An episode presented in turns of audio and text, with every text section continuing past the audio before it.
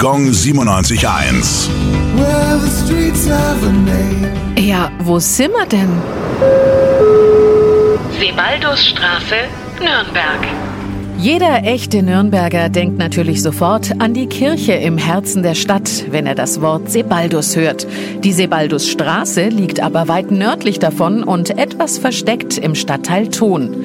Der Stadtheilige Sebaldus war angeblich ein dänischer Prinz, der im 8. Jahrhundert mitten im Wald bei Poppenreuth lebte. Er soll Kranke geheilt und verschiedene Wunder vollbracht haben. Einmal spazierte er der Legende nach auf seinem Mantel bei Regensburg über die Donau. Ein anderes Mal soll er bei der Familie eines geizigen Köhlers aus Eiszapfen ein Feuer entfacht und so die Kaltherzigkeit des Familienoberhaupts zum Schmelzen gebracht haben.